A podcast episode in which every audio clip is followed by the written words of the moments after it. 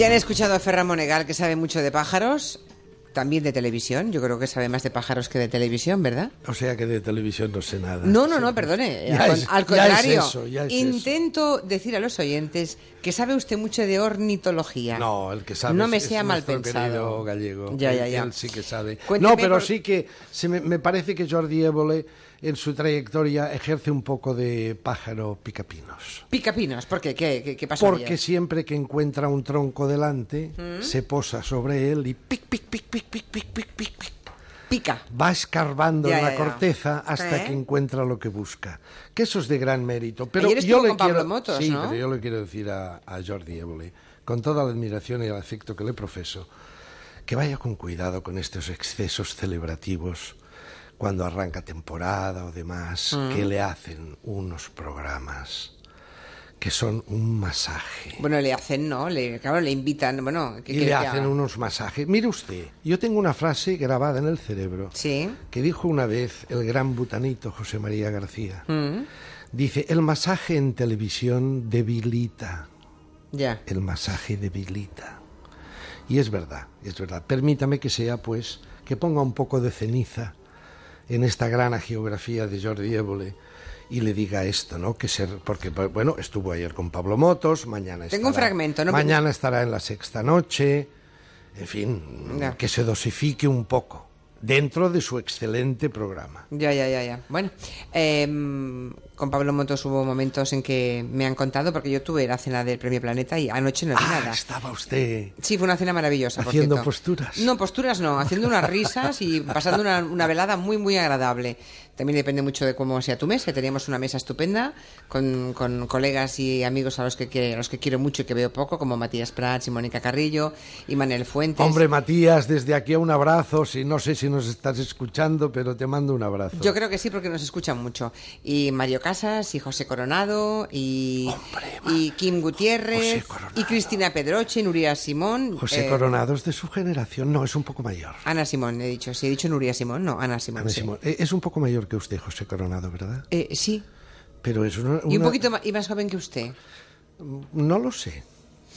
No lo sé. Ah, ¿cómo es? No, lo digo porque es una de sus fijaciones también, ¿no? No, en absoluto. José No, Coronado. José Coronado. No, me parece un No es un excelente. ídolo- No, no. ¿No? Es sentimental. eh, Es senti- un- no un iba a decir un ico- un sentimental, icono- pero no, bueno. No, no, no, en absoluto, no, no. Le tengo mucho cariño, pero no, en absoluto, no, no, no. Eh, el mío era Pablo, eh, era, ya lo diré. ¿Quién era su Bueno, ídolo? ahora no entre me sale. otros. Bueno, es igual, ya se lo contaré otro, en otro momento. Eh, Camilo Sexto, ¿Era su ídolo? cuando yo tenía 15 años. Bueno, no, 15, no, un poco menos. no, un poco más. Un poco cuando usted tenía 19. Eh, no me acuerdo. Richard Gere. ah, sí, pongámoslos de fuera. Richard Gere. Que no Hombre, Camilo problema. Sexto es de aquí. Claro. Sí. Bueno, que ayer estuvo, que fue una cena muy agradable, Sí. que estuvo en todo momento presente la figura de Sí, eso José me Manuel. gustó porque lo seguí Sí, un poco Lara. por televisión y eso me gustó. Sobre todo también José Lara, eh, José Lara García Píriz, eh, que tuvo unas palabras diciendo mi padre es el que, ¿verdad? Y está presente ahí. Es- estuvo Ayer lo estuvo todo el tiempo también, hubo una, unas imágenes recordatorias de toda la trayectoria eh, de José Manuel Lara como editor, ayer se, digamos, se honraba su memoria como editor, digamos, y estuvo todo el tiempo presente, fue una, una, una cena en la que no faltó nadie, estaba todo el poder político, el- una parte del, del actual y mucho del que está por venir, sentados en la misma mesa, eh, Pedro Sánchez, Albert Rivera, Artur Mas. Artur Mas, por recién, recién salido Sí. de la El olor de multitud, de- sí. del olor de multitudes. Sí, eh, Mire, sobre esto se, declaración. refiri- se refirió Jordi Évole, solamente una pincelada. Le dice Pablo, le pregunta Jordi, después del masaje, ¿eh? después del gran masaje, entran en una zona que a mí me ha interesado mucho más. Le dice Pablo, oye, Jordi, ¿Artur Mas es un héroe? ¿Es un mártir? ¿O es un listo de la pradera? Y Jordi contesta, es un político al que se lo están poniendo muy fácil. Eso deberían escucharlo Soraya Sáenz de Santa María, naturalmente también Mariano Rajoy, en fin, todo el Sanedrín del poder hoy que hay en España, en la Moncloa, deberían escuchar estas palabras, porque las dice una persona que siempre se ha declarado no independentista. Y cuando él dice desde la tele, dice, se lo están poniendo fácil.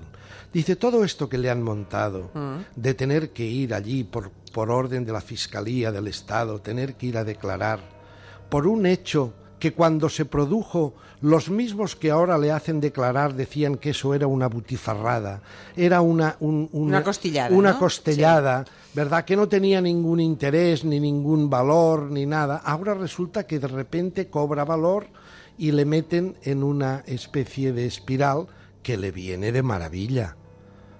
Mire Bueno. usted, yo me atrevo a decir que en estos momentos alguien importante o varios de- del entorno de más, si no él mismo, deben estar poniendo una vela al Santo Cristo de Lepanto en la Catedral de Barcelona para que le condenen de alguna manera. ¿Usted cree? Hombre, sería fantástico para aquí. Bueno, Ya lo dijo el otro día Oriol Junqueras con gran retintín. Se encaró a las cámaras de televisión y dijo, doy las gracias a Mariano Rajoy y a todo su equipo de la Moncloa por lo mucho que han hecho por el independentismo en Cataluña. no sé si per- per- no sé si tenemos un fragmento de, de eso que le interesó a usted, de la charla entre Pablo Motos cualquiera. y Jordi Évole, pero era este. Joder, macho, te haces de esperar para volver con Muy salvados. bien, pero es que yo creo que hoy la entrevista te la tengo que hacer yo a ti. es que, eh, eh, o sea, este país hay un antes y un después del baile de Soraya Sáez de Santa María en el hormiguero. Ah, esto es- está- esto es masaje mutuo. Pregúntale todo a Pablo Iglesias sobre ese baile. A Pablo Iglesias. Ay, a Pa- ¿Qué pasa, Pablo Iglesias? ¿Estás bien? ¿Todo bien? ¿Todo bien? No pasa nada, no pasa nada. Es el síndrome... Ah, es en directo esto, ¿no? Ya no Sí. se puede tirar para atrás ni nada. no, no se puede tirar. Bueno, Nos pasaron un instante, esta es la parte del masaje, que se masajearon mutuamente. Pero eh, hay un momento que Pablo Motos nos es que me, pasa... enca- me encanta. O sea, eh, ¿usted cree que, ah, vamos a ver, ¿usted cree que se puede llamar a un compañero y, y- y estar desagradable o estar puntilloso o echarle mm, los perros por encima? Es que, claro, dices una cosa. Señora Otero, ¿Qué? Usted, usted no puede venir aquí y ponerme a mí a parir, ¿verdad? a veces lo hago. Bueno, sí, eh, bueno, sí, pero con- contenidamente, pues eso. Bueno, pero sabe Claro, es usted que... desde el ma- del masaje, ¿verdad?, a la tortura, Sí. hay un abismo y media un terreno intermedio brutal. Pero Ya. bueno, es igual. eh, si no masajeas a, a, a Évole, ¿a quién vas a masajear? Porque tiene un éxito fantástico, porque además lo hace bien. Eh, bien, pero hay un momento que nos pasa Pablo Motos, ya un trozo de lo que veremos este domingo. Pablo, eh, Pablo Iglesias sentado frente a Albert Rivera Sí. en el bar del tío Cuco. El bar del tío Cuco es un bar muy especial que hay en el barrio de Nou Barris, un Sí. barrio muy humilde de Barcelona. Están sentados Barrio de currantes. Sí. Están sentados los dos y les va preguntando a uno, oye, ¿qué haríais con esto del- del- de la empresa, de estas prospecciones que se llaman Castor o Castor de Florentino Pérez, que exige al Estado que le paguen? Es decir, me parece que ya le han pagado por una cosa que causó diferentes problemas de, de movimientos sísmicos y demás. Y los dos contestan, no pagarle, no pagarle. ¿Qué haríais con el tema del IBI de la iglesia? Que paguen, que paguen. Y estaban de acuerdo. Y, y Pablo, y entonces Pablo Iglesias se mira Albert Rivera le dice, oye, como esto sigue así, estamos de acuerdo en todo, tendremos que presentarnos juntos a las elecciones. Estuvo muy bien. Lo veremos este domingo con muchísimo interés. A ver, que sepa usted que el tema que me preocupa más en estos Iba a momentos... despedirle, ¿eh? No, sí, sí, claro, se ha pasado media hora hablando de otras cosas. No, solamente ese tema que me interesa tanto en, Morro en Velvet, en Velvet. Ah, señor. vio Velvet también usted, lo ve todo, ¿eh? Yo como no ¿Cómo estaba... me gusta mm, que lleve usted desabrochada uno, dos, tres, cuatro botones de la camisa? ¿Son cuatro? Tendrían que verla, estimados oyentes. Fantástica. son tres. Y eso que ya Son comienza tres. a apretar el frío en Barcelona. Bien, Velvet. ¿Sabe usted que tenemos el problema de que eh, Cristina, Cristina, la esposa Sí. de Alberto, Sí. para retener a Alberto necesita eso, mm, Embarazarse. pegar un polvito y que quede embarazada. Sí. Sabe que el elegido es el voluntarioso secretario Víctor, que es Raúl Arevalo, El nuevo administrativo que ya le pegó un, polvito la semana pasada, apalancados los dos sobre la mesa escritorio del despacho. Vale. esta semana, al final del capítulo, Sí. ayer, ya nos advierten que en la próxima semana se desvelará que efectivamente el secretario, además de ser muy buena persona, tiene buena puntería, Ya. ya la ha dejado embarazada. Lo que pasa es que no sabemos si se desvelará que el hijo es de Víctor y no de Alberto. Ya, ya, ya. Pero ahí queda la cosa.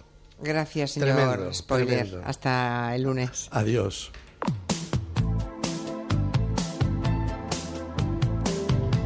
De 4 a 7 en Onda Cero, Gelo.